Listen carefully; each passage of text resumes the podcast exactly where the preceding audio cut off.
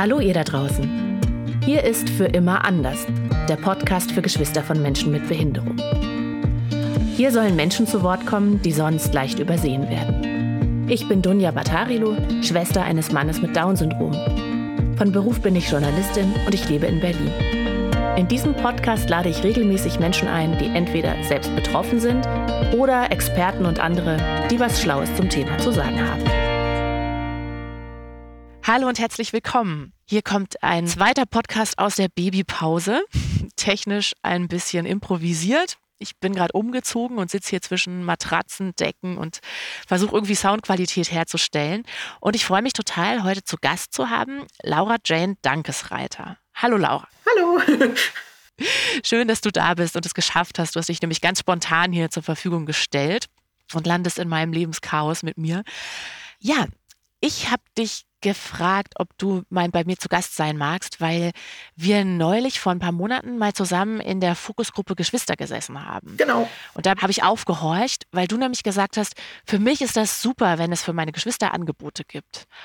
Und da habe ich so gedacht, wow, das ist ja eine spannende Perspektive, denn du bist offensichtlich selbst Schwester, in dem Sinne, dass du selbst diejenige bist, die eine schwere chronische Krankheit hat und gleichzeitig bist du selbst gesunde Schwester. Das fand ich extrem interessant und habe dich gefragt, ob du mal kommen magst. Und du hast ja gesagt. Darüber freue ich mich sehr. Und ich fände es toll, wenn du vielleicht erstmal ein bisschen was über dich erzählst, über deine private Situation. Und zur grünen Bande kommen wir dann sehr gerne auch später noch. Ja, ähm, also erstmal zu mir, genau, ich bin die Laura. Ich äh, bin 25 Jahre alt. Ich habe eben drei Brüder einen älteren Bruder, der hat äh, genau wie ich eben eine spinale Muskelatrophie. Und ähm, wir haben eben noch zwei kleine Brüder, sind genau genommen Halbbrüder und dadurch haben sie halt eben auch eine andere Genmischung und sind halt somit gesund, haben keine Erkrankung. Und ähm, das bringt mich halt immer wieder in so die Perspektive, dass ich sehe, wie es ist, als ähm, Schwester zuzugucken ähm, bei meinem Bruder mit seiner Erkrankung oder wenn er eben Hilfe braucht, dass ich manchmal ja einfach in der Situation bin, ihm helfen zu müssen, weil er es eben alleine nicht so kann oder ihn zu unterstützen oder eben auch so Sorgen mit ihm zu teilen, aber gleichzeitig eben auch die kranke Schwester bin, die, wo der kleine Bruder ganz intuitiv die Flasche aufmacht, weil ich ähm, sie nicht aufbekomme. Und mhm. ähm, genau das, also ich merke halt oft, dass es mich in Diskussionen in eine sehr interessante Perspektive bringt, weil ich eben beide Seiten verstehe. Ich merke, wie sich die kleinen Brüder eben oft zurücknehmen für uns und merke, wie es mich an manchen Stellen nervt, wie ich aber gleichzeitig auch dankbar bin, wie es mich auch manchmal nervt ähm, mit meinem großen Bruder. Und ja, ich finde, man muss sagen dürfen, dass es nervt. Ähm, genau. Ja, super. Ich freue mich auf das Gespräch mit dir. Das ist echt eine total spannende Doppelperspektive. Damit wir uns ein bisschen vorstellen können, wie deine Lebenssituation oder eure Familiensituation ist und war. Erstmal, ähm, wie viele Geschwister seid ihr und wie alt seid ihr? Und seid ihr richtig gemeinsam aufgewachsen? Du hast gerade von Halbgeschwistern geredet.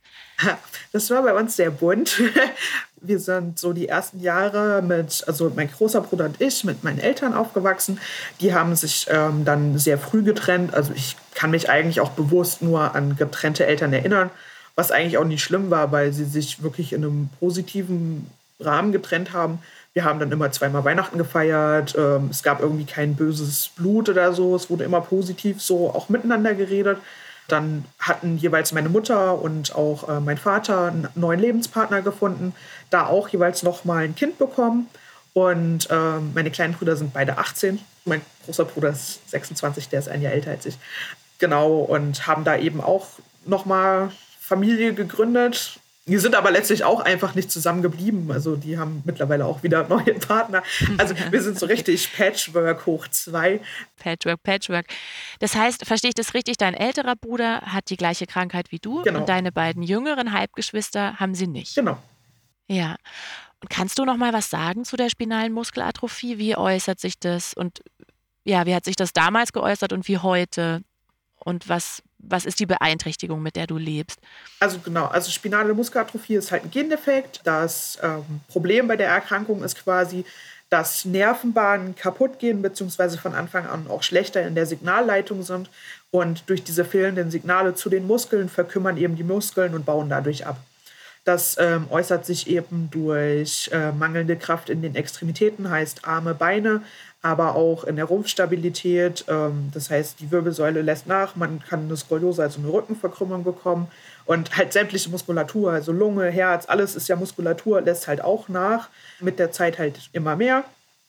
Das kann unterschiedlich schnell gehen. Es gibt auch verschiedene Typen der Erkrankung, je nachdem, also die Typisierung ist letztlich, wie schnell und wie stark der Verlauf beginnt. Also Typ 1, das ist, wenn der Verlauf sehr früh und sehr stark beginnt und Typ 3 ist so, wenn es ein bisschen später beginnt. Manche mit Typ 3 können, also das ist auch nochmal unterteilt in A und B, ähm, können halt eben laufen. Wie ist das bei dir?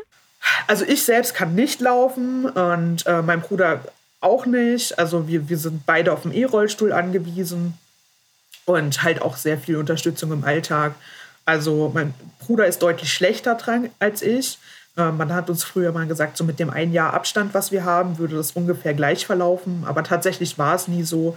Mein Bruder war schon viel früher deutlich schlechter dran als ich.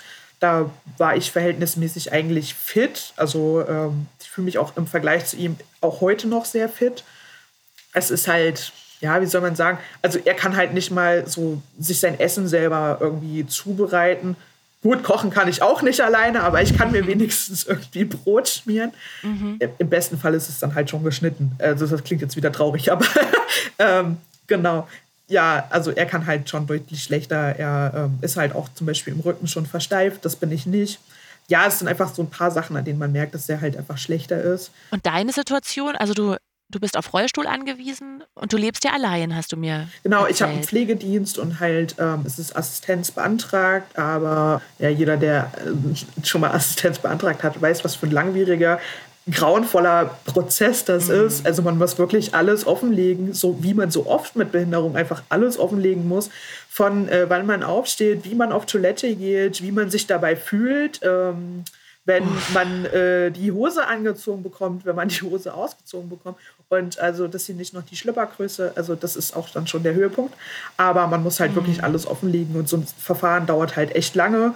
Und dann entscheidet jemand völlig Gesundes darüber, ob ich dann auch diese Hilfe wirklich in dem Maß brauche, wie ich sie angegeben habe. Ein sehr amüsantes Verfahren. Ähm, genau. Da wartest du gerade noch drauf. Genau, also das, ist, ja. das läuft genau gerade. Ja. Und ähm, wie war das, als ihr Kinder wart? Wie wurde diese Krankheit festgestellt?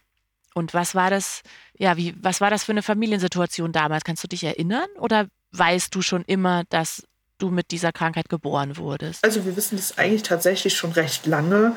Also weil auch da eben mein Bruder schon schlechter dran war. Ähm, man hat es bei ihm gleich im Krankenhaus eigentlich schon gemerkt dass. Bei der ähm, Geburt? Äh, ja, also kurz danach, weil er halt schlecht getrunken hat. Also ihm hat so ein bisschen die Kraft gefehlt. Meine Mutter erzählt es manchmal, dass wenn man ihn auf den Bauch gedreht hat als Kind, dass er halt wirklich so bläulich angelaufen ist, weil er halt dann quasi nicht gegen diesen Druck arbeiten konnte von der Muskulatur, also da schon immer viel gefehlt hat.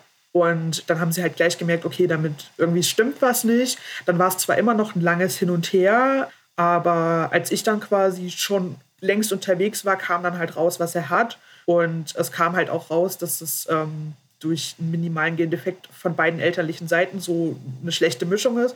Und das halt relativ sicher ich das auch habe. Dann wurde ich halt eben gleich getestet, obwohl bei mir erstmal in dem, also soweit ich jetzt aus Erzählung weiß, keine auffälligen Sachen waren wie beim Bruder sofort, ähm, wurde ich halt auch direkt getestet. Also wir haben die Diagnose halt wirklich sehr, sehr früh bekommen. Wart ihr viel im, im Krankenhaus oder viel mit, hat das, ist da, war deine Kindheit sehr geprägt von medizinischen Vorkehrungen, Fragen, Besuchen und so? Ja, schon, aber ich glaube trotzdem nicht so viel wie bei anderen noch. Also ich, ich, ich kenne einfach so aus dem Freundes- und Bekanntenkreis, also ich, ich war halt an der Körperbehindertenschule, da hat man das ja bei anderen mitgekriegt, da fand ich es bei anderen teilweise noch extremer, aber klar, wir waren schon viel im Krankenhaus, mein Bruder wurde schon früh ein paar Mal operiert, ja, und also wir waren schon viel in Kliniken und auch gerade so, weiß ich nicht, dann so, wenn er versteift wurde und so, das war immer sehr, die ganze Familie war halt angespannt, so vor so großen OPs und so. Mhm. Und ähm, dann waren es auch lange Krankenhausaufenthalte oft. Und ja, es, man nimmt sich halt dann irgendwie zurück, weil man weiß irgendwie, das ist gerade ein großes Thema. Dann kannst du gerade nicht so Probleme bei den Hausaufgaben haben. ähm, da, ja. da, musst du dann irgendwie halt gucken, wie du das irgendwie, was weiß ich, mit der Schule, mit den Lehrern irgendwie hinkriegst, weil man halt irgendwie oft ein bisschen das Gefühl hat, das stört gerade. Ich, ich glaube nicht mal, dass man es wirklich würde, wenn man sagen würde, aber man nimmt sich irgendwie schon zurück, weil man das Gefühl hat, das passt in der Situation nicht. ohne dass es jemand sagt. Ja, gut, das kennen sicher ganz, ganz viele, die jetzt hier zuhören. Da wird ja schon deutlich, in was für einer Doppelrolle du äh, warst und bist, ne? Ja. Also deinem Bruder ging es offenbar deutlich schlechter als dir, ne? Ja. Wie war das denn für dich zu wissen, ich habe dasselbe? Es hatte Vor- und Nachteile. Nachteil, klar, du siehst irgendwie immer, wo es mit dir hingeht. Das macht manchmal Angst, ganz klar. Wenn man es weiß, ist es irgendwie. Ja, man muss sich das so ein bisschen so vorstellen. Also ich vergleiche das immer ein bisschen wie mit Altwerden, nur viel, viel schneller, weil dadurch wird es in meinen Augen für andere Menschen irgendwie greifbarer, weil im Alter werden ja Dinge auch oft einfach schwerfälliger, dann wie, ja, laufen, gut, hä, ha, witzig. Ne, aber. Ähm, Konntest du noch nie? Blöde Frage vielleicht. Ja, so, so ganz bisschen. Also mein Arzt streitet sich immer mit mir darüber. Ich habe das in Erinnerung, so dass ich halt gelaufen bin. Ja, schon eher irgendwie so schlecht als recht, so ein bisschen es war eher so ein vor sich hinstolpern und so den Fuß schnell vorziehen, bevor man auf die Schnauze fällt. Er sagt, es war kein Laufen. Ich erinnere mich da als Laufen dran. Okay. Aber du sitzt schon lange im Rollstuhl. Ja, also ähm, schon eigentlich die komplette Schulzeit. Also das war wirklich im Kindergarten mhm. so, so ein paar, wie gesagt, die Erinnerung ist verschwommen. Ich erinnere mich da richtig geil dran und, und ähm, ja, es ist wirklich lange her. Also meine komplette ja. Schulzeit ist eigentlich auch schon mit dem Rollstuhl begleitet. Am Anfang halt mit einem Aktivrollstuhl, bis ähm, die Strecken halt einfach immer schwieriger wurden. Am Anfang gemerkt habe, okay, Berge fahren werden immer schwieriger, ich komme sie nicht mehr hoch. Dann wirklich halt irgendwie nur noch gerade Strecken und dann wurden gerade Strecken immer anstrengender. Zwei Meter mhm. fühlten sich an wie zwei Kilometer. Und ähm, dann habe ich auch irgendwann schon den E-Rolli bekommen. Dann habe ich ganz lange habe ich mich dem verweigert, weil ich immer dachte, oh Gott, siehst ja voll behindert damit aus. Oh. Ja, ja, aber es ist halt, ne, also, also gerade wenn das so in dieser pubertären Phase ist, irgendwie so jeder kommt gerade an diesen Punkt von Selbstbestimmung, den ersten freien Gehversuchen, sag ich mal, ohne die Eltern und du merkst, du brauchst halt immer mehr irgendwen. Im doppelten Sinne Gehversuche. Ne? Ja, ja, es ist halt irgendwie, ja, schwierig. Hart. Also, und da war es halt gleichzeitig aber irgendwie immer eine Hilfe zu sehen, wie mein Bruder damit umgeht. Also so schwierig das war, hatte ich dann, ja, ich konnte mir abgucken, wie zum Beispiel ähm, er manche Sachen halt macht und musste dann nicht ewig rumprobieren. Ich habe mir einfach das angeguckt und gedacht, oh, das, das sieht einfacher aus. Und ähm, habe mir das dann von ihm abgeguckt. Und ja, beziehungsweise halt auch dieser Vorteil, das haben ja viele eben nicht, die also zwar Geschwister haben, aber die das nicht selbst erleben so, wir können uns halt immer austauschen. Ich habe da jemanden, der versteht die Situation. Ja, manchmal sagen wir uns einfach, ja, scheiße. Ne? Also, und es ist aber irgendwie auf so einer ganz anderen Ebene. Man muss da gar nicht groß irgendwas erklären, weil ich weiß, er kennt es, er versteht es und er weiß wirklich, was ich meine, wenn ich sage, hm, ich krieg's nicht mehr hin. Für den anderen ist es, ja, dann lässt du dir halt helfen. Also das merkt man halt auch so mm. in Unterhaltungen, wenn man mit anderen Menschen spricht. So, ja, dann, dann lässt du dir das halt einfach machen oder so.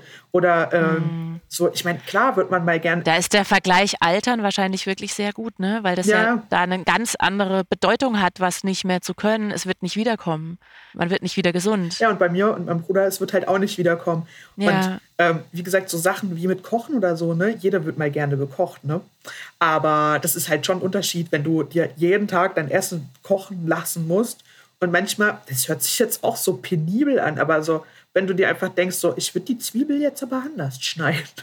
Und du, also, das hört sich total banal an, aber wenn du es nicht nee, kannst, dann musst du da so total zugucken. Ja. du willst ja dann auch mm. nicht sagen, so, hm, schneid das mal kleiner, aber so, du bist ja schon dankbar. Du musst ja eh schon um alles bitten. Ne? Genau. Ne? Ja, ich war ja gerade im Wochenbett, da habe ich da so einen kleinen Geschmack davon bekommen, wie das ja. Also äh, ständig so angewiesen zu sein auf die Hilfe anderer Menschen, stelle ich mir richtig schwer vor. Ja, es ist schwierig und es ist ein Prozess und äh, ich glaube nie, dass es ganz aufhört. So, so auch, also Schlimmste finde ich immer beim Anziehen, wenn die dann, also mein Bruder ist ein bisschen extrem, so, so mit zieh hier nochmal und kannst du hier nochmal ziehen und an der Socke da vorne links und ähm, nach rechts noch ein kleines bisschen. Aber man muss halt fairerweise dazu sagen, in dem Moment, wo die Person ihn quasi in den Rollstuhl gesetzt hat, er sitzt da, er kann es nicht mehr bewegen, er kann sich nicht mhm. irgendwie die Hose ein bisschen zurechtzuppeln oder halt irgendwas anderes. Das ist dann so, wie es ist. Und wenn da eine Falte ist, die drückt dann den ganzen Tag. Und ich weiß, wie nervig das für die Leute drumherum ist und ich weiß, wie nervig ich das teilweise finde, dass er dann so, mhm. kannst du meinen Fuß mal hoch und kannst du ihn mal runter und fünf Minuten später wieder hoch. Und also so war das auch in meiner Kindheit, dass ich irgendwann gesagt habe, so Mensch, Max, entscheide dich jetzt, Fuß hoch oder Fuß runter. Ich mache das jetzt noch exakt einmal und dann bleibt der, wie er ist. So. Aber auf der anderen Seite. Kannst du da auch ungehemmter mit ihm sprechen als andere? Ja, klar. Also, ähm, das ist halt. Also, ich meine, es ist ja das ist eine potenziell lebensverkürzende Krankheit. IC ne? ist lebensverkürzend. Das macht einen ja also als Dritten extrem betroffen und auch sehr, sehr vorsichtig im Umgang erstmal so, ne? Ja. Ist es, äh, kannst du da irgendwie ehrlicher und direkter sein als andere? Ich denke ja, auf jeden Fall. Ich muss aber auch ehrlich dazu sagen, ich bin generell auch ein sehr direkter Mensch, weil wir so in der Familie einfach auch alle so sehr direkt sind. Manche mögen das auch nicht so, unsere direkte Art, aber wir sind halt einfach so. Und ich bin halt auch mit meinem Bruder so, keine Ahnung, also während andere so dann so merken, oh, er kann was nicht mehr und dann sind sie so, dann, dann reden sie so heimlich im Hintertürchen, oh, hast du gesehen, das war voll anstrengend und oh, wie will er das denn jetzt machen? Das ist bestimmt voll schwer. Und, und ich sitze dann so neben ihm und so, ging aber mal besser, oder? so, mm. Habt ihr auch so einen schwarzen Humor miteinander? Auf, auf jeden Fall, aber ich glaube, das braucht man eben auch und weiß ich nicht, ich fand es halt schon immer, also scheißegal, ob jetzt, ähm, wenn uns jemand fragt oder auch andere, so, ich, ich mag das überhaupt nicht, wenn Leute so vermuten oder so für ein denken oder meinen, sie wissen, was das Beste ist, so, frag die Leute doch einfach. Also mhm. ich erlebe das halt auch ganz oft so äh, im Bereich so dieser Kinderhospizarbeit mit den Geschwisterkindern. Da wird immer gemutmaßt, was die wohl brauchen und wie man denen das jetzt erklärt und so weiter. Aber ganz oft werden die Geschwister einfach selbst nicht gefragt, irgendwie, ähm, was brauchst du, was willst du? Oder auch die Betroffenen so, oh mein Gott, er, sie wird sterben. Ja, aber deswegen kann er oder sie trotzdem noch Wünsche haben. So, dann, dann geh doch einfach darauf ein und mutmaße nicht, was du jetzt gerne hättest. Und er oder sie kann auch trotzdem noch ganz schön nerven. Ja. Wahrscheinlich. also, äh, genau, das ist halt das, was ich auch meinte, so mit diesem, ähm, klar, ich mache das gerne für meinen Bruder. Ich weiß auch, dass er es nicht kann. Und überall, was ich halt kann und ihn unterstützen noch kann, was halt geht, mache ich es gerne. Aber umso genervter. Was machst du denn für ihn? Ja, zum Beispiel, ähm, ja, so Papierkram helfe ich ihm viel. Weil er dann immer nicht so weiß, so, ich mache meine Anträge schon ein bisschen länger alleine. So. Das hat sich irgendwann einfach so ergeben, weil dadurch, dass er halt so immer ein bisschen schwerer drangen war, war er auch immer so ein bisschen ja, behüteter. So, das war dann mhm. immer der arme Max, so der erstgeborene Behinderte. So, das, das hört, ja, das hört sich übelst fies an. Und ähm, er, manchmal schmollt er auch ein bisschen, wenn ich ihm das so vorwerfe, aber es ist so.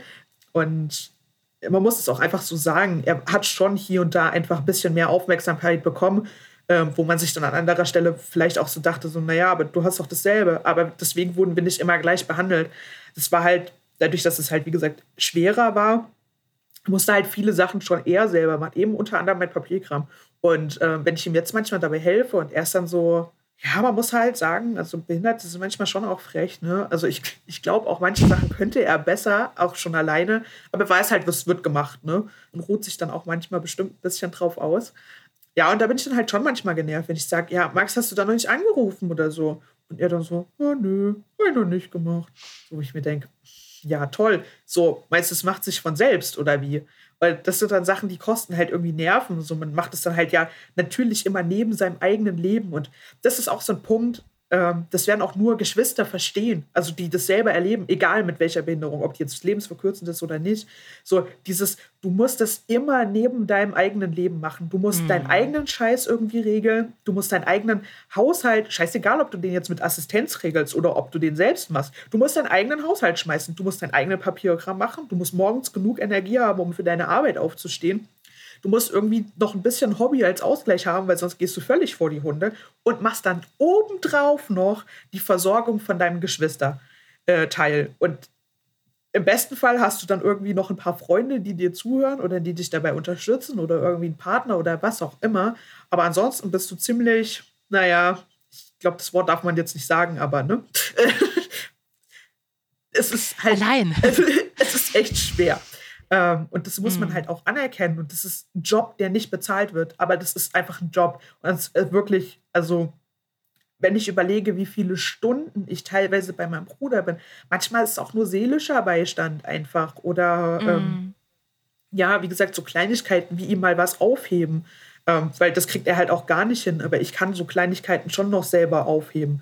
Das, oder ihm mal irgendwie ein Papier abheften, weil er den Ordner gar nicht rauskriegt oder dann auch manch, manchmal ist es auch einfach nur für ihn nach Hilfe fragen, weil er sich selbst irgendwie dann im Weg steht, nicht traut, was auch immer. Ja, so, so Sachen eben einfach. Ja, da spricht jetzt die erwachsene Schwester in dem Sinne der Zielgruppe dieses Podcasts. Wie ist das denn ähm, mit deinen gesunden Geschwistern, Halbgeschwistern? Würden die auch so über dich sprechen? Oder kriegst du von denen Unterstützung? Also ja, also ich kriege Unterstützung.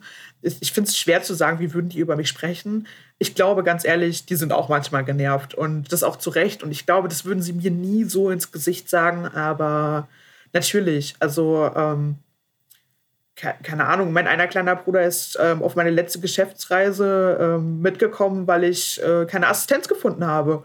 Und ähm, ja, wie soll ich das sagen? Also ich glaube, das ist nicht so die Traumvorstellung von einem kleinen Bruder, so die kleine, äh, die große Schwester dann äh, beim Duschen und Anziehen zu unterstützen. Ne? Aber er macht es halt und ähm, ich bin ihm sehr dankbar dafür und ich weiß, dass er sich halt oft zurücknimmt oder ähm, auch für den Großen oft zurücknimmt. So ja, dann auch ja, Freunde mal hängen lässt oder so. Also im Sinne von, oh, machen wir heute Abend was Schönes. So, nee, ich muss jetzt für meinen Bruder, dem ist die Pflege abgesprungen oder was auch immer.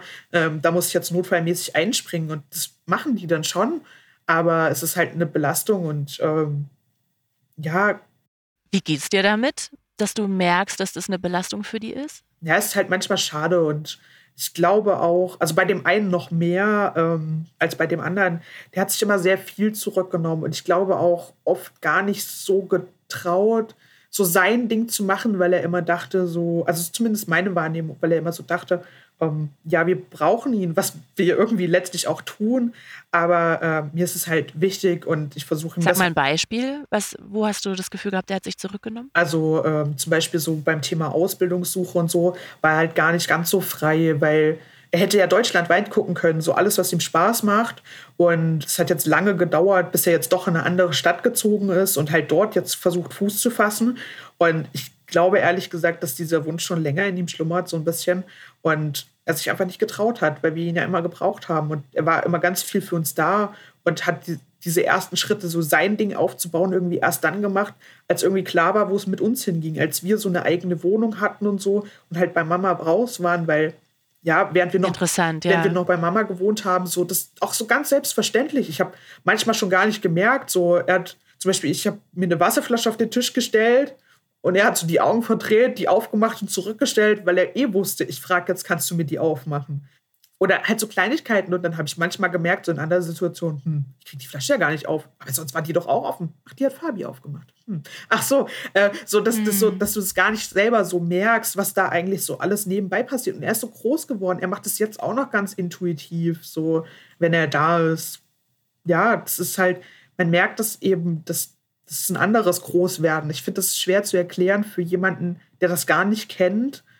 Und trotzdem finde ich, dass es irgendwie erklärt werden muss, damit es halt Verständnis gibt dafür, weil man es irgendwie greifbar machen muss, weil man dieses Ausmaß irgendwie ja. ja auch zeigen muss, weil es eben, ja, es ist ein Job. So. Und immer dieses vorauseilende Mitdenken ne, ja, das des anderen nicht, und seiner Bedürfnisse. Es wird nicht ist ja bezahlt. toll, dass du das so mitbekommst. Mhm. Es, es, wird einfach ja. nicht bezahlt. Das denke ich mir immer wieder.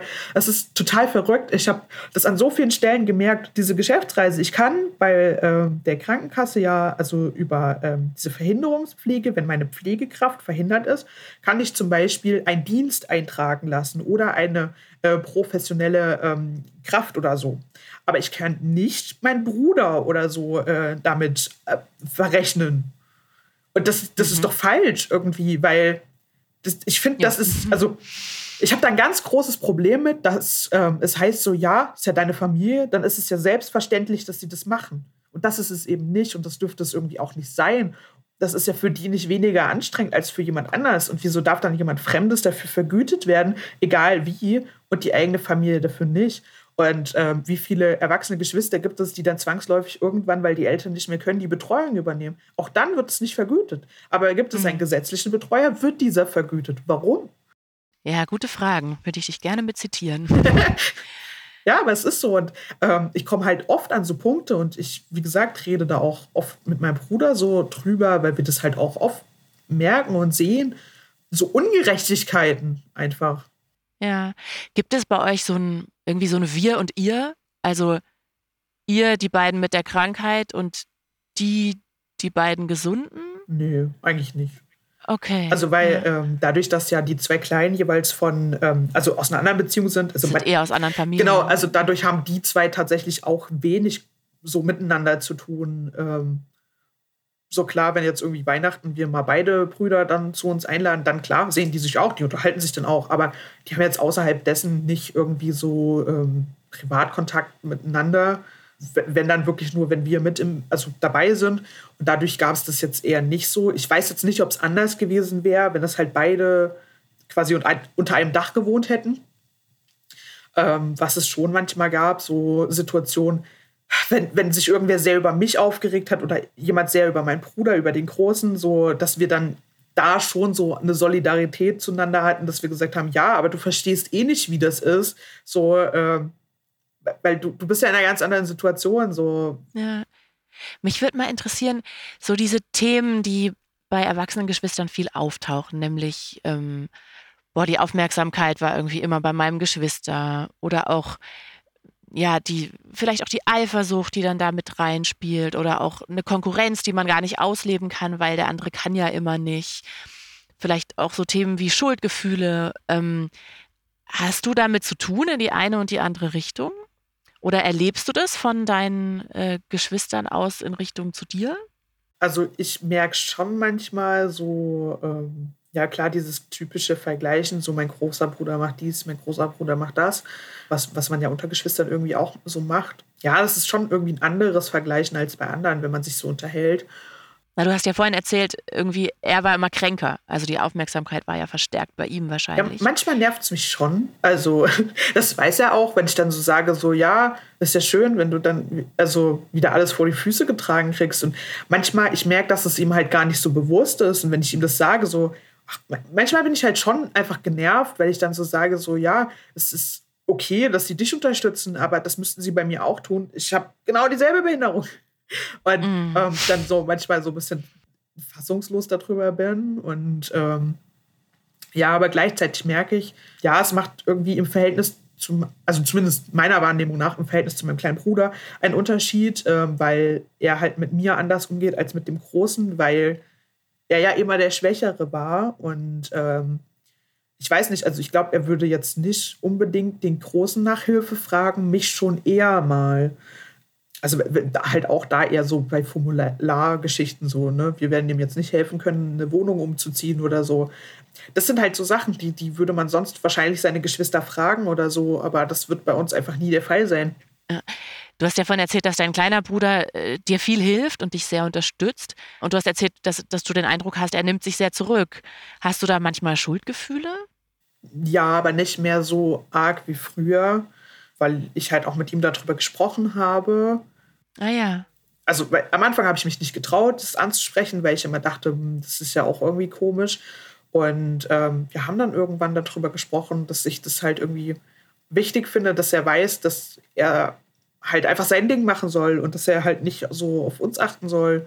Und dann hat er halt so gesagt, ja, das macht er schon, aber irgendwie halt, ja, also ich würde jetzt nicht sagen, dass er es nie gemacht hat, aber ich, ich habe schon das Gefühl, es hat ihm auch nochmal so ein bisschen was gegeben, das zu hören, so dieses, weil seitdem ist es schon mehr, dass er so in seine Richtung geht, was er machen möchte und ja, dann auch manchmal einfach sagt, ey, ich kann jetzt nicht oder so, während er früher irgendwie immer parat stand und ähm, und dir ist es lieber? Ja, doch. Mir ist es viel lieber, weil ich das Gefühl habe, er, er hat ein eigenes Leben. Er nimmt sich irgendwie nicht so zurück. Weil, also, oh Gott, wie schlimm wäre das dann? Also, wir leben ja auch unser Leben. Und ich, ich fände nichts schlimmer, als wenn meine Brüder irgendwann da sitzen und sagen, ja, ich habe mich irgendwie mein Leben lang um meine Schwester gekümmert, aber habe irgendwie mir selbst nichts aufgebaut, keine eigene Familie, keine, keine Partnerschaft oder so, weil irgendwie die Zeit dafür nicht da war, irgendwas Geiles erlebt. Also um Gottes Willen, er soll auf Reisen gehen. Wenn ich schon nicht kann, soll er mir wenigstens Fotos davon mitbringen. Ne?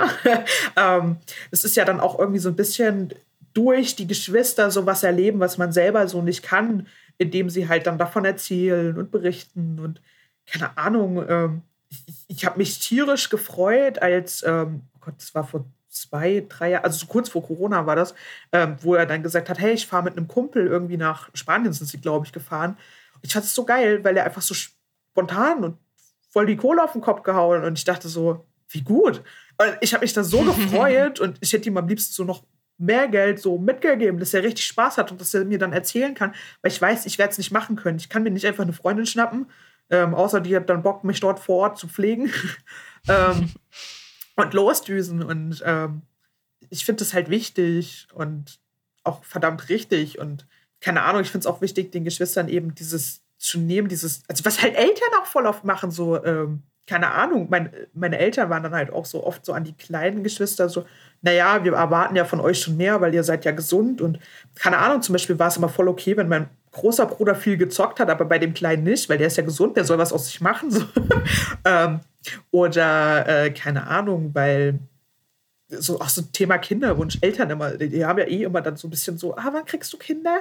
Ähm, und bei uns Behinderten ist da keine Erwartung so groß da, aber so an die Kleinen dann irgendwie doch so, ja, wie sieht es bei dir aus? So, da kann ich das ja erwarten. Das ist halt irgendwie, ich finde das irgendwie wahnsinnig falsch so, ähm, weil man macht den Kindern ja auch voll den Druck und man vermittelt ja immer so, du, du musst irgendwas ausgleichen und dadurch kommt auch oft diese Rollenverschiebung irgendwann später, so du, du musst die Verantwortung übernehmen. Ich, ich kenne niemanden, der irgendwie sagt, so ja, ähm, und, also doch, ich kenne ein paar, die das gesagt haben, aber die wurden immer dafür verurteilt, wenn sie gesagt haben, so, ja, ich will mich später nicht um mein Geschwisterteil kümmern. So, ich, ich werde jemand geeignet dafür suchen oder äh, wir überlegen uns zusammen guten Betreuer oder so, weil das kann ja auch irgendwer Bekanntes oder Befreundetes machen. So, nein, dann wird man immer so in Verantwortung gezogen und man ist ähm, ganz grauenhafte Familie, wenn man selber vielleicht einfach sagt, ich habe die Kapazität nicht. So, und um Gottes Willen, sag doch lieber, du hast die Kapazität nicht, als dass da zwei Menschen am Ende zugrunde gehen, nämlich du selbst und eben auch dein Geschwisterteil. Wenn, wenn du dem nicht gerecht werden kannst, ist ja die Versorgung dahingehend auch schlecht. Und wie kann man das denn wollen? Also. Hm. Wow, das ist extrem befreiend, finde ich, dich da gerade so reden zu hören. Das ist toll. Was sagen denn deine Eltern zu, wenn du da so sprichst? Oder bist du denen gegenüber auch so, äh, so gerade raus? Also früher nicht so also mit der, meinem Vater ist der Kontakt eh momentan sehr äh, wenig. Da, deswegen haben wir da noch nie so groß drüber gesprochen. Mit meiner Mutter schon. Also das ist, hat sich aber auch geändert tatsächlich irgendwie in den letzten anderthalb Jahren so. Ich, ich weiß gar nicht mehr. Da war irgendwie so eine Situation, in dem ich weiß gar nicht mehr so richtig den Auslöser. Das ist so ein bisschen aus mir rausgeplatzt, weil ich immer so auch das Gefühl hatte, ähm, ich wusste, für sie war es nicht einfach, weil sie streckenweise auch komplett so alleine mit uns war und sie hat es immer gut gemacht und ich weiß halt, dass sie stellenweise auch immer das Gefühl hatte, dass sie es eh nicht gut macht und ich hatte halt auch da immer das Gefühl, ich, ich darf ihr das nicht so sagen, weil sie sich dann vielleicht verurteilt. Das, also ich wollte nicht, dass es so wie Vorwürfe klingt. Hm. Und ähm, aber dann ist es so aus mir rausgeplatzt und ich habe ihr halt einfach gesagt, so was ich denke und ähm, wie ich mich halt stellenweise auch fühle und seitdem keine Ahnung können wir viel besser reden und Manchmal denke ich, oh Ach, Gott, super. ich hätte es vielleicht viel eher machen sollen. Und ich kann wirklich jedem nur raten, der das irgendwie mit seinen Eltern so unausgesprochen im Raum stehen hat. Um Gottes Willen, klärt das. Äh, wirklich, also äh, ich erinnere mich auch aus dieser Fokusgruppe, der, ach Gott, wie hieß er? Ich und Namen. ähm, der hatte das ja auch erzählt, dass er sich mit seinen Eltern da hingesetzt hat und auch gesprochen hat. Und wie befreiend das eigentlich war, dass er irgendwie so seine Gedanken geäußert hatte. Dass, äh, da ging es, glaube ich, auch um diese, wenn du die Betreuung von deinem Geschwisterteil mhm. übernimmst und ähm, wie anders die Eltern einfach darüber denken und wie sie manche Sachen einfach nicht verstehen oder vielleicht auch gar nicht so mitkriegen, anders darüber denken. Und ich glaube, für Eltern ist es irgendwie auch wichtig zu hören und irgendwie denen auch zu sagen, hey, ich finde, das macht ihr toll, aber ähm, zum Beispiel ich könnte das später nicht oder sowas, ähm, muss man schon irgendwie ehrlich sagen dürfen. Und ich finde, da müssen die Eltern auch offen für sein. Das ist ein hartes Gespräch für beide Parteien, um Gottes Willen. Das ist, glaube ich, für keinen von beiden einfach. Und es ähm, ist immer gut, aber wenn man redet, weil äh, sprechen dann kann geholfen werden, sage ich immer. Ja, also bei dir war das gar nicht so ein langer Anlauf, mit, mit deiner Familie ins Gespräch zu gehen, sondern es ist irgendwann so rausgeplatzt. Ja. Was hatte sich denn da aufgestaut? Das ist ganz schwer zu sagen. Es war halt, ich fühlte mich halt irgendwie unverstanden, manchmal auch so ein bisschen übersehen. Ja, so das würde ich, glaube ich, so erklären. Es ist schwer, so das so, so an einem Ding so so vieles über all die Jahre. Ähm. Ja, also mir fällt so auf, wie unheimlich du bist so reflektiert und auch so selbstbewusst. Also du hast ja echt so eine No-Bullshit-Attitüde, die mir sehr gefällt. Ähm, was glaubst du, wo kommt es her? Oder wie hast du dir das erarbeitet? Du hast jetzt auch ein paar Mal gesagt, war früher anders. Ja, viele Psychologen. ähm, tatsächlich. Ähm, ja, also wir hatten eine sehr bewegte Kindheit. Also es ist viel auch passiert. So, das hatte auch gar nichts mit unserer Erkrankung so zu tun. Und ähm, da hat es sich einfach irgendwie dann ergeben, dass ich auch von der Schule zum Psychologen geschickt wurde und so. Und ähm, am Anfang dachte ich immer, was für ein Scheiß. ähm, aber es hat wirklich geholfen. Also man lernt halt irgendwie viel über sich selbst. Ich bin dann auch irgendwann weiter dort geblieben, weil ich gemerkt habe, es bringt mir viel, auch im Rahmen so Krankheitsbewältigung und so. Ähm, das heißt, wie gehe ich damit um, wenn ich so einen Rückschlag habe, so ja, ja, so allgemein so ein bisschen darüber reden. Ich habe ähm, mal zu meiner einen Therapeutin gesagt, da hat sie auch herzlich drüber gelacht ich sage so zu ihr, ja, wissen Sie, ich sehe Sie immer ein bisschen wie so ein Mülleimer. Ich komme hierher, kann den, kann den Schrott der ganzen Woche abladen und dann kann ich befreit ins Wochenende gehen. Also, weil ich hatte bei ihr halt immer Freitagnachmittag einen Termin. Und vorher noch den Deckel zu äh, genau. Und nochmal nachtreten, damit auch alles reinpasst. Genau, und äh, also das hat mir tatsächlich viel geholfen und ähm, Gottes Willen, man hat trotzdem gute und schlechte Tage. An manchen Tagen irgendwie hängt man trotzdem durch und so. Aber ich habe halt wirklich gelernt, dass es irgendwie nur hilfreich ist, darüber zu reden. Und am Anfang habe ich wirklich Probleme gehabt, selbst ähm, den Psychologen dann zu sagen, so was mich bewegt, weil ich immer dachte, die müssen doch denken, ich spinne. So, und dann habe ich irgendwie, je mehr ich darüber geredet habe, auch im Freundeskreis oder so, habe ich auf einmal festgestellt, hä? Die Gedanken haben ja all die anderen auch. ähm, und das hat mir so extrem geholfen, ähm, weil das ist ja oft so dieses Gefühl, oh Gott, ich bin so ganz alleine damit und ähm, ja, ist man aber gar nicht. Und das habe ich halt auch ganz extrem gemerkt. Wir sind ja dann irgendwann eigentlich irgendwie durch, durch zig Umstände sind wir damals dann nämlich auf den Bundesverband auch gestoßen worden so und haben damals auch die äh, Sabine. Sag mal kurz, welcher Bundesverband? Äh, Bund Bundesverband Kinderhospiz, Entschuldigung. Ähm, yeah. Genau, äh, und haben da halt Sabine Kraft kennengelernt, äh, die Geschäftsführerin. Und die hat uns dann halt quasi so, ne, also es hört sich immer so schlimm an, so Kinderhospiz, so. Und wir dachten uns halt so, mhm. um Gottes Willen, wir sind doch noch nicht so an dem Punkt, dass wir jetzt sterben. Und sie hat so ja. dann von einem Entlastungsaufenthalt in einem Hospiz geredet und meinte so, ja, es gibt ganz viele Familien, die jetzt genau wie euch. Und wir so, mm ja klar, also wir sind ja jetzt auch so halb tot, ne? Und ähm, erstmal so ganz ähm, skeptisch und so und haben uns dann doch 2009 getraut, das erste Mal so einen Entlastungsaufenthalt zu machen. Und ähm, damit irgendwie auch das erste Mal so richtig, ja, Urlaub als Familie. Das klingt irgendwie furchtbar falsch, wenn man sagt, ich habe Urlaub in einem Hospiz gemacht. Aber genau das war es irgendwie, weil meine Mutter musste mal mich nicht pflegen. Mein kleiner Bruder wurde irgendwie betreut und manchmal sogar zuerst gefragt, was er irgendwie machen will vor mir. Und ähm, das war halt irgendwie total das Erlebnis, das es ging halt wirklich um uns als Familie ähm, und da habe ich halt auch wirklich dieses Gefühl gehabt, nicht mehr allein zu sein. Im Hospiz habe ich halt gemerkt, die, die, sind halt wirklich alle so wie ich auch. So, es war total egal. Irgendwo anders bin ich oft so die, die mit der schlimmen Krankheit. Da bin ich einfach ein ganz normaler Mensch. Wir haben über das Wetter geredet. Das hört sich jetzt total banal an, aber ich wurde einfach gefragt, wie findest du das Wetter heute? Und das, das war so mein erster Tag dort. Und ich war so, oh mein Gott, hat sie nach meinem Wetter. Also, sie, sie hat überhaupt nicht gefragt, was ich habe. So. Und überall sonst, ähm, wir waren auch mal irgendwo in so einem einer Jugendherberge Urlaub machen. Und da war so, wir haben uns wirklich hingesetzt, es war beim Frühstück und dann direkt so eine Frau vom anderen Tisch. Ach, darf ich fragen, was sie denn hat? War es ein Unfall? Auch immer ganz beliebt. Du bist im Rollstuhl, muss ein Unfall gewesen sein. Ähm, aber das ist nochmal ein anderes Thema. Und, und da war das halt überhaupt Sich mal ganz so. normal fühlen können. Genau, da, da war das eben so. Und ähm, deswegen hat mir diese Arbeit vom Bundesverband halt auch so viel gegeben das, das, ist halt unglaublich wichtig, was halt viele auch nicht wissen. Und äh, ich finde das halt auch schön, dass mittlerweile halt eben durch die Arbeit vom Bundesverband so ähm, Kinder viel früher aufgefangen werden. Weil ich sag mal so, in dieser älteren Generation, wo es so Angebote noch nicht gab, ich merke, dass sie so hilflos vor sich hingetrottet sind, bis sie sich jetzt irgendwann durch eben Social Media und was sich da so aufgebaut hat, jemanden suchen können. Aber heutzutage kann man halt Angebote so vielfältig schaffen und quasi verhindern, dass ähm, sich erst Geschwisterkinder irgendwie 20 Jahre damit alleine fühlen, bevor sie jemanden finden. Und ähm, ich glaube, das ist sehr viel wert. Und ich glaube, man kann halt viel früher schon da, also Themen aufgreifen, Dinge aufgreifen. So, wir haben ja jetzt auch mit, mit der Grünen Bande, ähm, die, die, diesem Jugendclub äh, vom Bundesverband, eben, ähm, das ist ja ab 14 bis 27. Und wir merken halt, wie zum Beispiel so banale Dinge wie, oh, darf ich denn überhaupt sagen, dass mein krankes Geschwisterkind mich nervt? Ähm, das lernen die da drinnen, dass halt anderen das genauso geht und dass es voll in Ordnung ist, wenn die das auch mal sagen und loswerden. Und Warte mal, Laura, sagst du einmal kurz zum Verständnis, ähm, an wen sich die Angebote der Grünen Bande richten? Ja, genau. Also äh, die Grüne Bande ist äh, ein Jugendprojekt für äh, chronisch Kranke, lebensverkürzt Erkrankte, deren Geschwister, Freunde und Lebenspartner. Ähm, eben, ah, achso, und äh, für Kinder von lebensverkürzt erkrankten Eltern eben auch.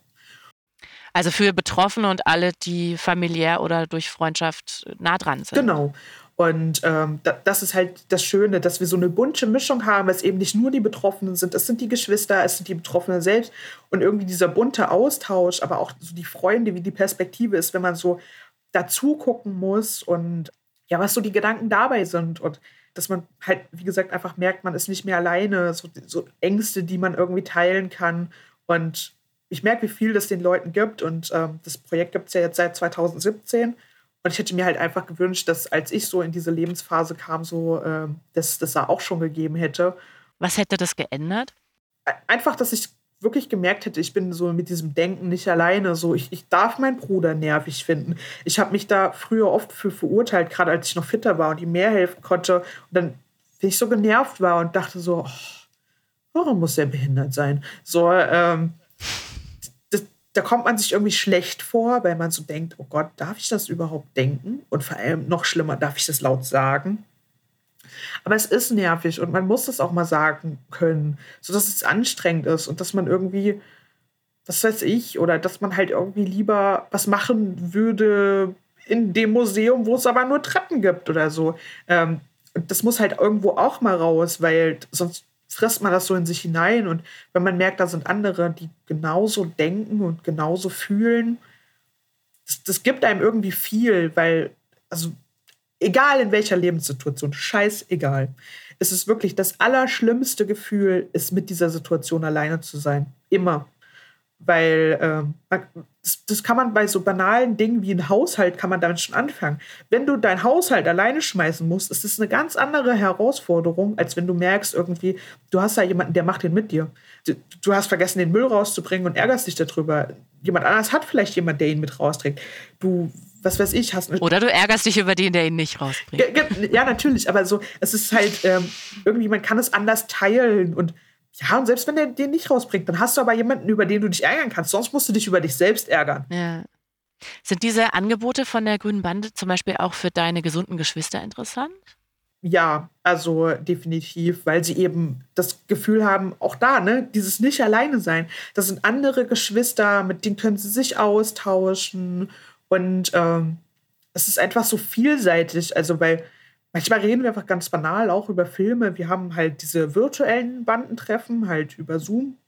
Wir haben aber auch diese realen in Live und Farbe und äh, machen dann irgendwelche Aktionen. Und da ist halt immer schön, so, dass man einfach, ja, zusammen mal was erlebt, einen Austausch hat, dann einfach auch mal anders mit den Leuten redet. Man hat halt irgendwie ja, du musst jetzt nicht überlegen, versteht mein Gegenüber das? Du weißt ganz genau, wenn jemand Bandenmitglied ist, hat er potenziell einfach so eine Situation oder so eine ähnliche und kann es dadurch halt viel leichter nachvollziehen ja, wie soll man es sagen? Also so, natürlich, ich kann auch durch die Straße spazieren und wahrscheinlich begegnen mir drei andere Leute, die dasselbe Problem haben, aber da weiß ich es nicht. Also würde ich mit mhm. denen nie darüber reden.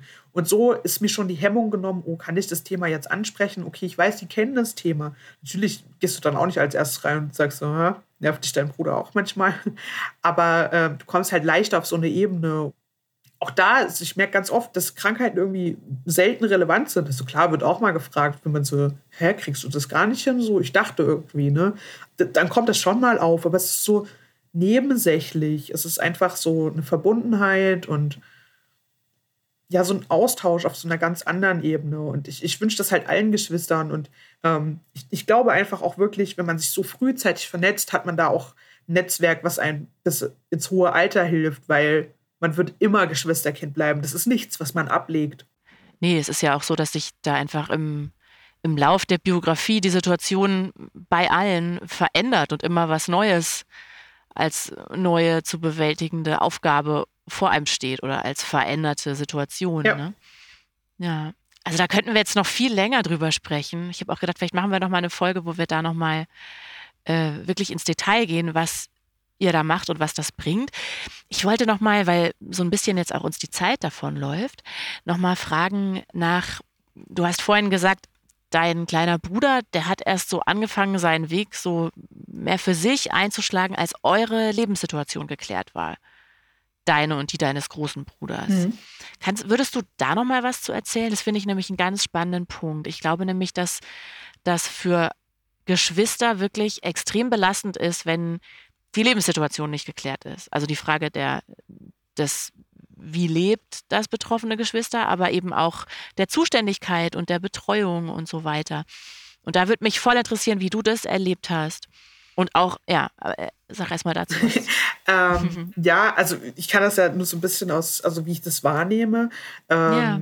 Ich, ich habe mit ihm da tatsächlich gar nicht extrem viel drüber gesprochen. Immer mal so ein bisschen, ja, aber mir ist halt dann einfach aufgefallen, also wie gesagt, am Anfang haben wir halt alle bei unserer Mutter gelebt so und äh, Was heißt am Anfang? Wann hat sich das geändert? Ähm, ja, also wir haben genau, äh, ja, halt bei meiner Mom gelebt, genau. Und dann war es halt so, dass ich irgendwann im Zuge meiner Ausbildung halt ähm, in ein Internat gezogen bin. Wie alt warst du da? Ja, oder 16, 16 17 so um den Dreh. Ähm, und aus der Ausbildung heraus, also bei Mitbeendigung der Ausbildung, musste man auch aus dem Wohnheim dann raus. War es irgendwie auch klar, irgendwie nach Hause zurück ging irgendwie nicht mehr, weil meine Mutter die Versorgung nicht mehr gewährleisten konnte, die Wohnung irgendwie durch die Verschlechterung nicht mehr die nötige Barrierefreiheit hergegeben hat und so weiter. So war es dann so, dass ich halt auch äh, zweieinhalb Jahre dann im betreuten Wohn gewohnt habe, bis ich halt eine eigene Wohnung finden konnte. Und da habe ich aber gemerkt, so als dann ja, als wir halt noch bei meiner Mom waren am Anfang, da war halt ganz viel, ja, er war halt immer da und er hat immer geholfen und das war auch immer schön und ich war da auch immer sehr dankbar, aber irgendwie ähm, hat halt weniger mit Freunden gemacht, so von meiner Wahrnehmung, als wir, wir dann so zu Hause raus waren, ähm, hat er häufiger was mit Freunden gemacht, hat dann irgendwie auch mal so ja, was halt sein Ding gemacht, ne? Und ähm, sich irgendwie dann so getraut und dann irgendwie halt auch Zeit dafür gehabt und konnte so, so ein bisschen für sich groß werden und nicht mehr immer in dem Schatten von uns so. Ähm, ich glaube jetzt auch nicht, dass es ihn extrem belastet hat, also nicht dauerhaft. Also ich glaube, ja gut, große Geschwister sind immer anstrengend, gerade pubertierende Schwestern, ne? Also brauchen wir nicht darüber reden. Ähm, ja, keine Ahnung. Also ich habe das dann halt irgendwie gemerkt, wie er halt ja, dann, dann so seinen Weg gesucht hat, dann halt auch eine Ausbildung angefangen hat, ähm, dann auch so gemerkt hat, es ist nicht so seins und dann doch noch mal was Neues gemacht hat und so. Und ich hatte halt wirklich das Gefühl, er ist irgendwann so freier in seinem Tun, weil er nicht mehr ständig auf uns Rücksicht nehmen musste auch so bei Sachen irgendwie erstmal spontan in die Stadt, sonst hätte er immer gefragt, so ja, wollen wir zusammen in die Stadt, hätte dann erst überlegt, wie sieht es aus, können wir da hin und so. Er, er, weiß halt genau auch, auf was man irgendwie alles achten muss, so und keine Ahnung, er macht auch gerne Sachen mit uns. Er unternimmt auch, also er würde jetzt nie irgendwie uns hängen lassen. So, er unternimmt gerne Sachen mit uns, er ist auch gerne da und ich glaube auch, dass er uns irgendwie nicht weniger liebt dadurch, aber ich glaube halt schon, dass es irgendwie anstrengend ist und dass es schön ist, dass wenn man das mal sein lassen kann, wir hatten, also ganz extrem habe ich es gemerkt, mein, mein Bruder, als er dann in die Wohnung gezogen ist, ähm, da gab es ein bisschen Probleme. Der Große, ja. Ja, genau. Also der Große ist dann in seine erste eigene Wohnung gezogen und da gab es Probleme mit dem Pflegedienst. Und ähm, dann haben wir auch überhaupt keine Lösung gefunden. Und dann ja musste unter anderem ein paar Tage halt ähm, der kleine Bruder einspringen und auch da wieder ne? Wer, wer, duscht so gerne und bringt seine Geschwister ins Bett? Aber da hat es halt irgendwie gemacht. Und das sind halt so Momente wo man immer merkt er nimmt sich sofort zurück. So scheißegal was bei ihm da war. Er, er meldet sich dann irgendwie dann krank oder so und, und, macht es dann. Er ist dann halt da. Und ähm, keine Ahnung. Und vor ein paar Jahren, er, er, hätte das komplett durchgezogen. Also hat er auch, aber da war es dann so, dass er den einen Abend hat er gesagt, ey, mein Kumpel hat gefragt, ob ich nicht auch noch vorbeikomme. Wäre es okay, wenn ich dich ins Bett schmeiße und ähm, dann gehe ich zu ihm. So, und das fand ich halt irgendwie schön, dass er das so gesagt hat, dass er einfach sagt, so, ey, guck mal, ich, ich habe da noch ein eigenes Leben, so, ich, ich treffe mich jetzt noch dann mit meinem Kumpel, weil er das früher, glaube ich, nicht gemacht hätte. Weil er immer Angst gehabt hätte, dass irgendwas mit uns ist ja, dass, dass das halt okay ist, wenn er halt auch sein Ding irgendwie macht. Das hatte ich so immer mehr mit den Jahren, so den Eindruck. Und was hast du davon? Warum ist das schön für dich? Ja, weil ich halt das Gefühl habe, ihm sonst sein Leben wegzunehmen. Hm.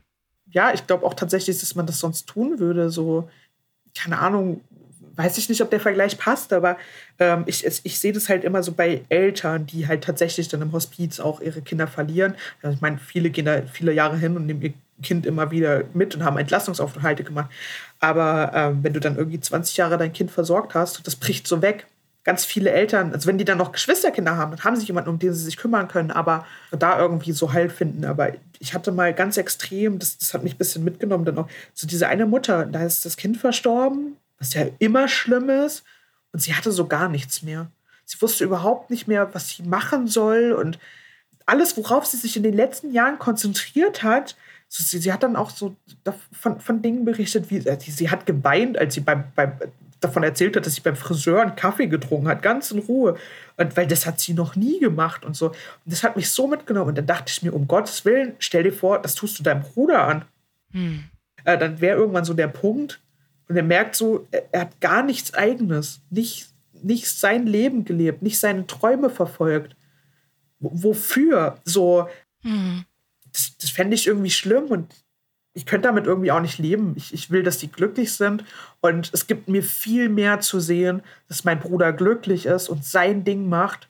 Und zu wissen, dass mein Pfleger kommt, als wenn mein Bruder mein Pfleger ist und er nie das machen wird, was er eigentlich will. Und dass er dann, wenn er kommt, gern zu dir kommt. Genau, oder? dass, dass es halt nicht mhm. so eine Verantwortung, so ein Druck ist. Das ist genauso wie, ähm, gut, da kann man jetzt auch drüber diskutieren, aber ich finde auch immer ganz schwierig, ähm, zum Beispiel, wenn man Partnerschaft hat oder so mit jemandem mit einer Behinderung. Ich finde, da ist es auch immer, verschwimmen ganz schnell die Grenzen, was ist Partnerschaft und was ist Pflege so. Mhm. Das, das ist halt immer so, weil es eben von allen Nahestehenden so auch gesellschaftlich erwartet wird. Und ähm, es ist eben nicht selbstverständlich. Natürlich sind wir dankbar, dass die Leute irgendwie das machen und keine Ahnung. Aber immer dankbar sein müssen ist ja auch scheiße. Ja, das, deswegen. Stelle ich mir richtig blöd vor. Ja, es ist aber nicht so, so wie, oh, danke und deswegen muss ich jetzt alles für dich machen, sondern man weiß einfach, also man, man weiß es irgendwie zu schätzen, aber es ist halt auch so, ja, es ist, es ist immer scheiße. Ähm, natürlich würde man es lieber selber können. Und es ist auch genauso, ähm, keine Ahnung, wie gesagt, es ist uns auch irgendwie bewusst, dass es nicht selbstverständlich ist, auch wenn das immer so also oft gedacht wird, so ja, man nimmt es ja eh für selbstverständlich. Du fragst ja schließlich immer. Nein, nur weil ich immer frage, ist es nicht selbstverständlich für mich. Das ist irgendwie, ach, da könnte ich noch Stunden drüber erzählen. So, mm. weil das ist, ja. also weil da sind wir dann wieder in diesem Bereich auch, wo ähm, ja, das ist schon ein bisschen wieder Richtung Aktivismus so, mm. weil also gerade im Bereich Behinderung und Menschen mit Behinderung, da ist noch so viel offen, was man lernen muss, was passieren muss, was in den Köpfen passieren muss. Und ich glaube, da ist halt auch der Anfang bei den Geschwistern anzusetzen und ähm, denen zuzuhören, um andere überhaupt, also wenn man den Geschwistern schon nicht zuhört, wie soll man dann auch äh, Betroffenen selbst zuhören?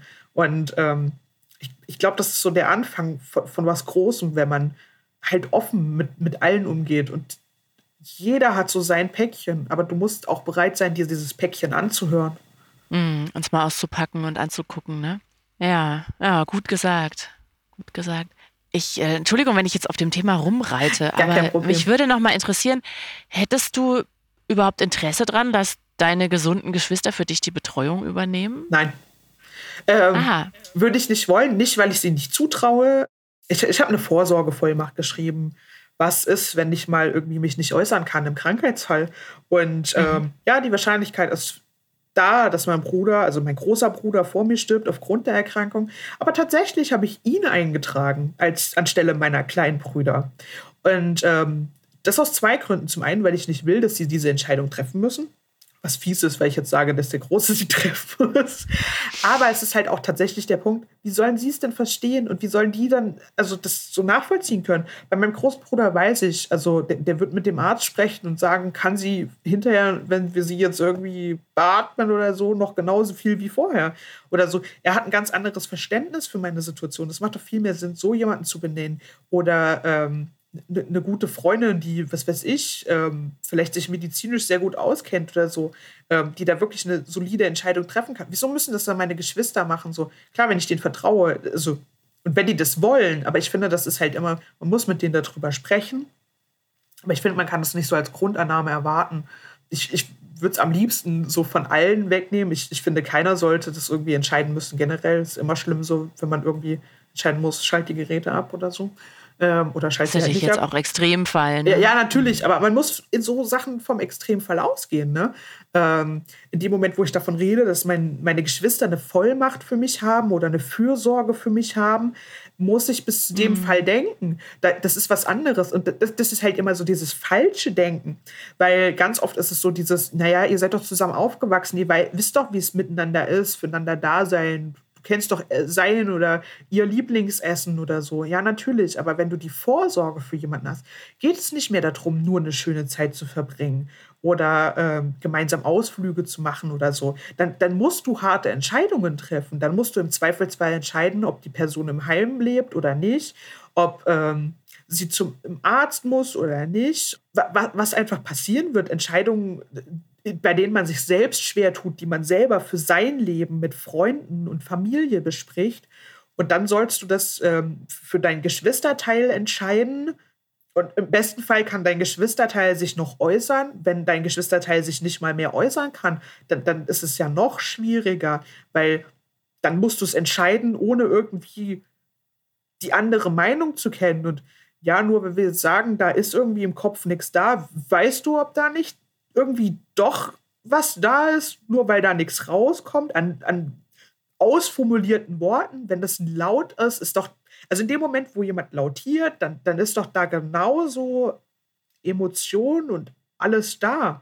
Ja, das geht jetzt sehr weit in so eine, klar, in eine Thematik, die dir bestimmt ganz, ganz nah ist. Ja, Ich habe mich so gefragt halt, also ich habe das deshalb gefragt, weil ähm, ich einfach total schön auch fand, wie du vorhin erzählt hast, so hey, mir bringt das voll was, wenn mein Bruder eine gute Zeit hat, so wenn der wiederkommt und mir irgendwie ein Stück von seinem Leben mitbringt, so. ja, es ist einfach Und- geil.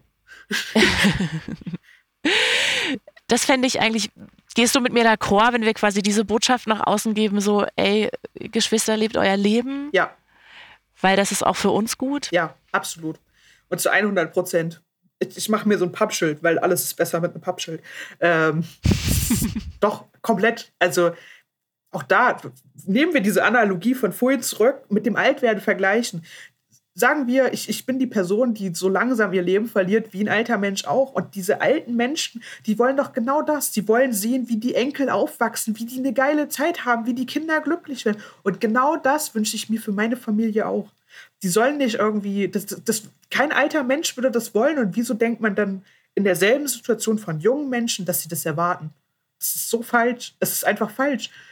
Natürlich willst du genauso, dass deine Familie eine geile Zeit hat, dass sie einfach, dass sie gesund sind, dass es ihnen gut geht, dass sie ihr Leben leben, dass, dass sie verreisen, die Welt erkunden. Wenn sie es halt nicht wollen, dann nicht, aber ähm, dass sie halt einfach ihr Ding machen, so. Aber aus eigenem Antrieb, ne? Genau. Ich stelle mir da auch so vor, ich glaube, weiß nicht, ob ich mich wirklich in deine Situation reinversetzen kann, aber ich stelle mir vor, ich würde doch auch wollen, dass mein Bruder oder meine Schwester freiwillig kommt Ja, natürlich. irgendwie und wirklich was mit mir machen will und sich wirklich für mich interessiert und nicht aus, aus reiner Pflicht. Wobei das ist natürlich immer schwer zu trennen, ne? Also aus Liebe entsteht irgendwie auch so ein Pflichtgefühl, aber nicht von Schuldgefühl zerfressen an mich denkt, sondern irgendwie im Zusammenhang mit Dingen, die auch Spaß machen, die man gemeinsam macht. So. Ja, das gesteht man ja gesunden Geschwistern auch zu, dass sie sich entweder gut verstehen und gemeinsam gerne Zeit verbringen oder dass sie sich eben hassen und keinen Kontakt haben. Aber ähm, wie- wieso sollte man das halt den anderen nicht zugestehen? So, eigentlich ist es doch falsch, dass man schon sagt, die anderen. Aber ja, Ja, ist schön, wie du da Normalität reinbringst. Irgendwie. so, das ist doch genau dasselbe. Wieso darf ich, das ist genau das, was ich halt immer wieder wiederhole. So, wieso darf ich mein Geschwisterteil nicht nervig finden, nur weil es eine Behinderung hat? Wieso darf ich das nicht anstrengend finden? Wieso darf ich nicht sagen, nein? Wieso darf ich nicht mein Leben leben? Ich, ich, ich möchte gerne kommen, also dass die gerne kommen auf einen Kaffee oder einen Tee oder was auch immer sie trinken wollen. Ich, ich möchte nicht, dass sie so kommen und denken, okay, sie treten hier jetzt an zur Pflegeschicht, so nach dem Motto. Da habe ich doch nichts von. Da, natürlich würden sie es machen. Aber letztlich nee. Finde ich super. Ja, ich glaube, das ist eigentlich ein schönes Schlusswort. Wir haben jetzt ja schon lang gesprochen. Ja. Und ich würde, oder gibt es noch was, was du sagen willst, was nicht zur Sprache kam, wo du denkst, hey, das will ich euch noch mitgeben? Ja, auch wenn es jetzt ein bisschen klingt wie Schleichwerbung, ähm, würde ich noch Grüne Bande verlinken wir auf jeden Fall. Genau, also würde ich halt ganz kurz nochmal so zum Thema Bundesverband Grüne Bande, äh, haben wir auch gesagt, dass wir am Ende nochmal ganz kurz drüber reden wollen, dass ich es eben wichtig finde, eben auch für ähm, alle Altersgruppen von Geschwisterkindern, dass eben der Bundesverband Kinderhospiz hat ganz tolle Angebote und macht da schon sehr viel klar für Betroffene selber auch, aber eben auch für die Geschwister. Wir haben eben das Frag Oscar Sorgentelefon. Da kann jeder äh, rund um die Uhr 365 Tage im Jahr kostenlos anrufen und bekommt da Hilfe, eben auch Geschwister. Ich auch. Also wenn mein Geschwister nicht lebensverkürzt erkrankt ist, kann ich da auch anrufen? Ähm, tatsächlich ja. Also wir haben zwar den Schwerpunkt auf die lebensverkürzten Erkrankungen und manchmal ist es so, dass wir nicht per se dann ähm, in der Zuständigkeit also da sind, aber wir haben halt ein riesen, also Verzeichnis, auf das wir zugreifen können, wo wir entsprechende Hilfeangebote vermitteln können und sagen können, da ist was. Das Verzeichnis haben wir selbst erstellt und äh, manchmal ist es dann halt so, dass ich da anrufe, um dann letztlich zwar weitervermittelt zu werden, aber zu einem Angebot, was mir helfen kann. Und da halt ein wahnsinnig tolles Angebot schaffen können. Und eben auch die grüne Bande, also das ist sowieso ist mein Baby, so als Koordinatorin. Die, die grüne Bande, also wirklich jeder, der chronisch krank, lebensverkürzt erkrankt, Geschwister hat oder wirklich irgendwie in irgendeiner Weise davon betroffen ist und sich in irgendeiner Weise alleine fühlt, zwischen 14 und 27 Jahren ist, meldet euch. Super. Danke dir. Wir stellen auch alle Links in die Show Notes dazu, auf jeden Fall. Und Laura, ich äh, kann mich einfach nur ganz dick und fett bedanken bei dir. Ich fand Sehr das gerne. extrem interessant, super erfrischend auch. Also ich äh, liebe deine No-Bullshit-Einstellung und deine klare Sprache und ähm, bewundere das auch ein Stück weit, weil du da echt Sachen einfach auf den Punkt bringen kannst, die ja, andere Geschwister sich vielleicht nicht trauen oder vielleicht liegt es auch an deiner Situation. Ich finde es jedenfalls total bereichernd, mit dir zu sprechen und ich kann mir gut vorstellen, dass wir vielleicht auch noch mal eine zweite Folge machen. Sehr gerne. Ganz vielen Dank für deine Zeit. Sehr gerne. Und ich wünsche dir alles, alles Gute in jeder Hinsicht. Das wünsche ich dir auch. Und deiner Familie auch. Danke. Bis bald. Bis bald. Mach's gut. Das war für immer anders der Podcast für Geschwister von Menschen mit Behinderung.